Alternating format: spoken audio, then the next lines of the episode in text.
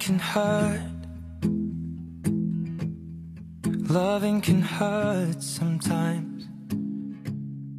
But it's the only thing. Fala galera, Bia Maia por aqui e hoje mais um episódio do Bibicast, seu podcast literário. E hoje é dia de Bibileu aqui no podcast. É isso mesmo. Hoje eu vou trazer uma outra indicação minha de livro para vocês curtirem e lerem. Esse livro eu li essa semana. É, tá bem fresquinho na minha cabeça. E foi um livro que mexeu muito comigo pela história, por toda a trajetória do casal, o crescimento dos personagens. Mas eu vou falar isso parte a parte com vocês aqui hoje. O livro de hoje do Bibileu é Tempestades do Sul, o primeiro livro da série Bússola, da autora Brittany C. Cherry, pela Galera Record. Bom, gente, o primeiro ponto aqui para falar com vocês desse livro é que a Brittany ela tem uma tendência a trazer mocinhos é, muito peculiares nos seus livros. Geralmente esses mocinhos são, é, em sua maioria, um pouco grossos, um pouco né, rudes com a nossa mocinha, mas que depois eles vão quebrando toda essa geleira de dentro deles e se tornando bem amáveis, bem carinhosos, gentis, né? E aqui em Tempestades do Sul não é diferente. A gente vai conhecer o personagem Jackson, ou mais popularmente o apelido como Jax, né? E a nossa Kennedy, que é a protagonista.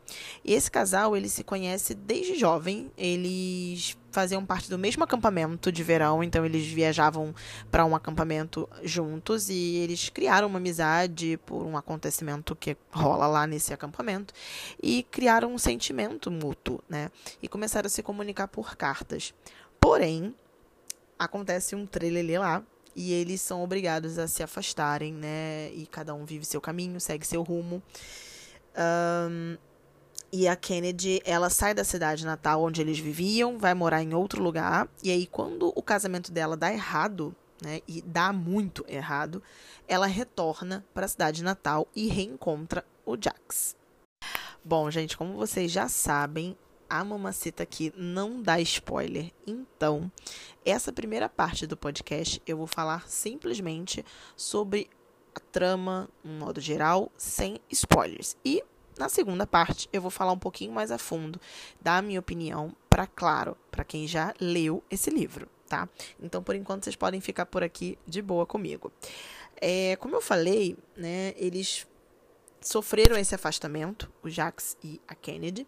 E logo depois a Kennedy, quando retorna, ela tem muitos traumas, né? Ela é uma pessoa que está carregando um, um, estigma muito grande é, pela perda do filho que ela teve, né? A menina que ela teve, na verdade. E, e ela sofria muito com esse primeiro marido porque ele não aceitava que ela ainda sentiu a dor do luto, a dor da perda, né? Ele tinha conseguido superar, mas ela não. E assim, esses primeiros momentos do livro em que ele trata ela muito mal, é, eu me senti extremamente mexida, extremamente assim, emocionada e triste por ela, sabe? A gente ganha uma empatia muito grande pela Kennedy. A gente cria esse carinho por essa personagem por conta da dor que ela sentiu, né?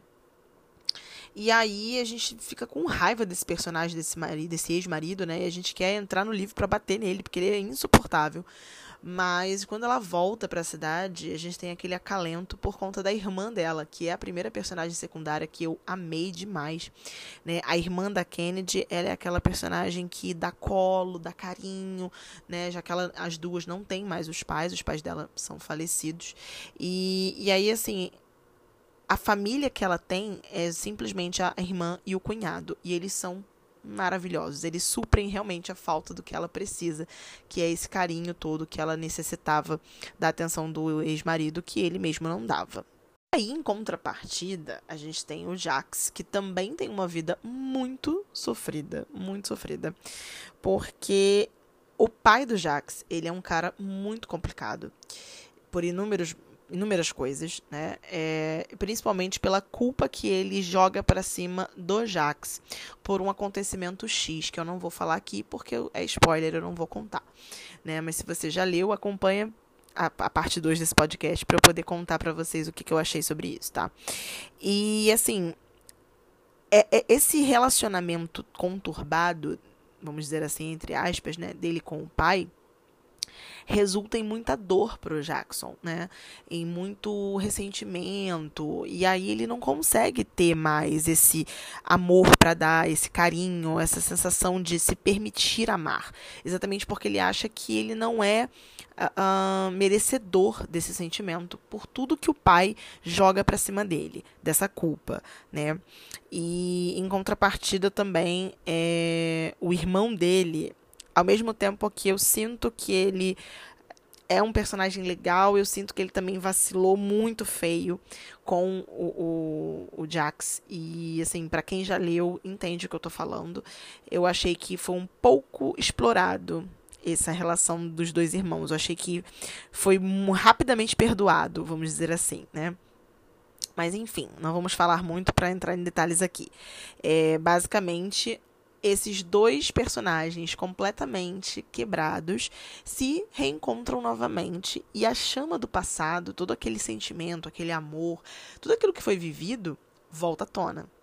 Volta à tona com detalhes muito peculiares, principalmente o carro, né, que é um carro antigo, né, retrô, que a Kennedy é, às vezes ficava com ele lá dentro do carro conversando, né, e trocando confidências, como eles eram melhores amigos.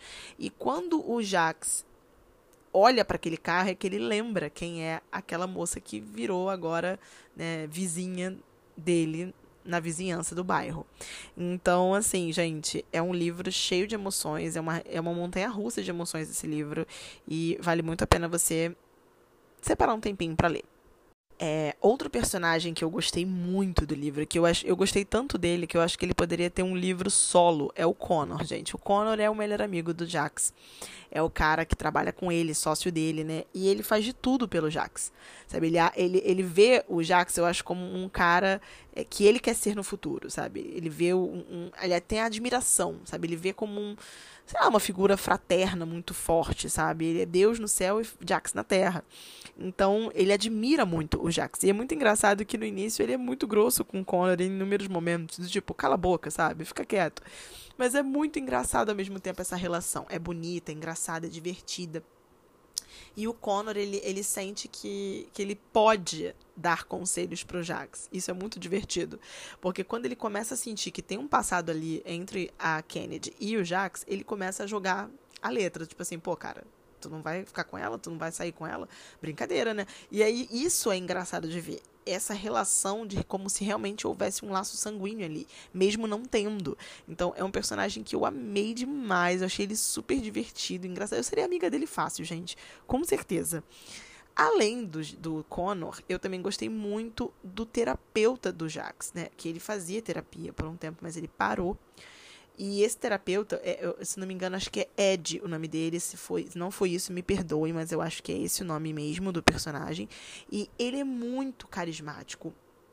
Ele é carinhoso, ele é atencioso com o Jax, como se ele fosse um filho para ele, sabe? Então ele sempre fala: Poxa, volta no consultório, vamos conversar, você precisa de apoio. Então, assim, é um personagem que eu amei demais também. E é claro, não podia deixar de falar da senhorinha, que é muito amiga do, do Jax. Ela é, assim, eu não me lembro o nome dela, acho que é Joy, mas eu não me, não me recordo, eu sou péssima com nome, gente. Mas a Joy, ela é uma senhorinha vizinha de porta do Jax e da Kennedy, e ela é hoje a grande confidente do Jax. Ela é a pessoa que o Jax mais confia para contar as coisas, para desabafar, para conversar. Se tornou sim uma grande amiga dele. Então, assim, é, é bonita ver essa relação porque parece que a Joy é como se fosse a mãe dele, que ele não tem mais. E, e como se o terapeuta fosse uma figura paterna para ele, sabe? Então, é, é esse sinônimo de família que a Brittany cria aqui é algo muito rico e bonito de se ver e ler, claro. E aí, gente, é, com o passar do tempo em que o Jax vai cada vez mais entrando em relação com a Kennedy e aquele sentimento vai aflorando, vai voltando e eles vão se permitindo né, entraram na vida do outro novamente, é que tudo começa a ficar bonito de ler. E começa a ficar gostoso de ver um dando em cima do outro, um querendo estar na vida do outro, presente na vida do outro. E isso é muito gostoso de ler, gente. É, eu amei demais as cenas que eles iam tomar sorvete, que eles saíam juntos, que eles dançavam. Então, tipo, é, é romântico demais essa história. Então, para você que tem um coraçãozinho super romântico e gosta desses clichês, esse livro é para você. Mesmo você ficando ligado aí com o gatilho para drama pesado de perda, de luto, tá? Porque é um livro de, violência também, porque o, o, pai do Jax, ele é bem violento com o filho, então assim, se você tem, sente alguma coisa aí estranha para isso, talvez leia com cuidado, né, com atenção a esse gatilho, tá? Mas assim, é um livro que eu não tenho o que reclamar. Me entregou tudo, como sempre, né? Rainha Brittany.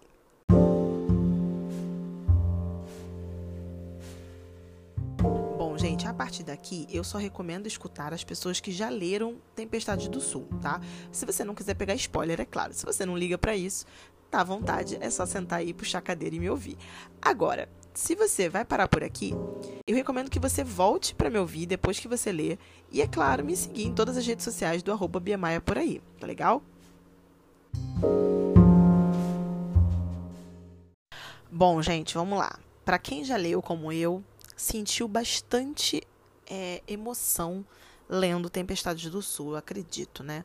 É, a gente viu uma relação muito conturbada entre o pai do Jackson e ele, é, e principalmente é, é culpando o filho por uma coisa que não foi culpa dele, né? Da morte da mulher, e em que ele deveria ter ficado mais atento. Isso sim, no que estava acontecendo ali naquele momento, e não culpar um adolescente pela morte da sua esposa.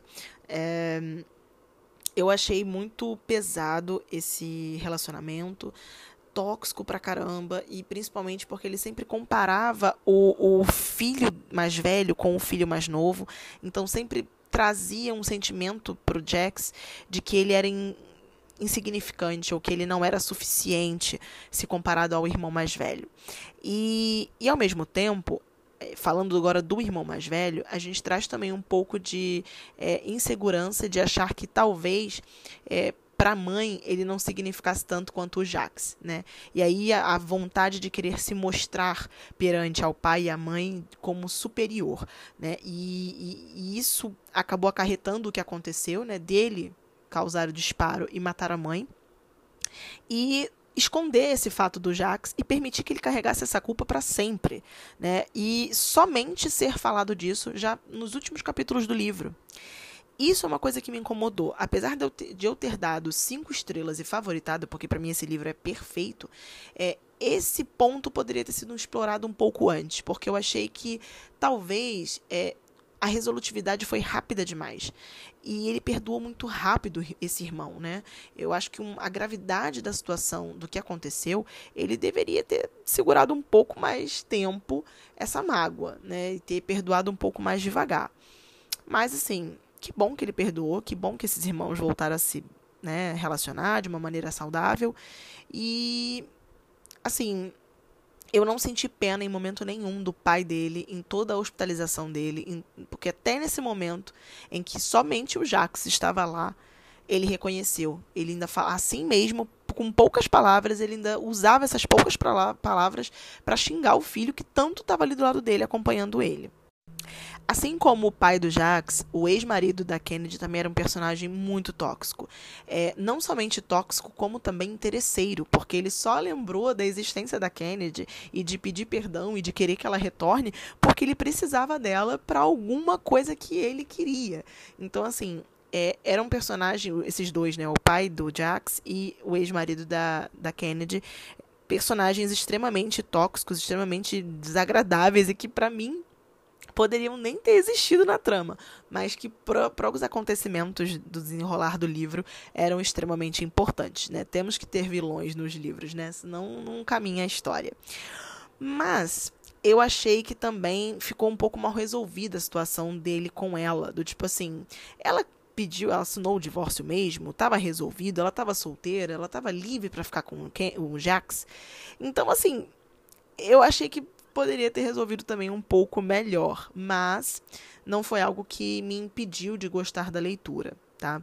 É, como eu já falei antes aqui no, no podcast, esse livro foi um livro muito emocionante para mim. Foi um livro que, apesar de eu não chorar lendo, me causou bastante tristeza, um sentimento de incômodo por esses personagens, por sentir essa empatia com esse casal, mas que depois, quando tudo se resolveu, eles finalmente se entenderam, ficaram juntos, conseguiram ser felizes, é, me deu aquele, aquela sensação de coração aquecido, sabe? De, de putz, finalmente esse casal conseguiu ser feliz, sabe? Deu tudo certo. E a Brittany, ela tem uma capacidade de me prender nas histórias dela que é, é, surreal, é fora, fora da órbita. Então, assim, como sempre, ela entregou tudo, ela trouxe uma história rica de personagens incríveis, de personagens secundários maravilhosos que eu amei conhecer e que eu estou ansiosa para ler os próximos livros dessa série Bússola.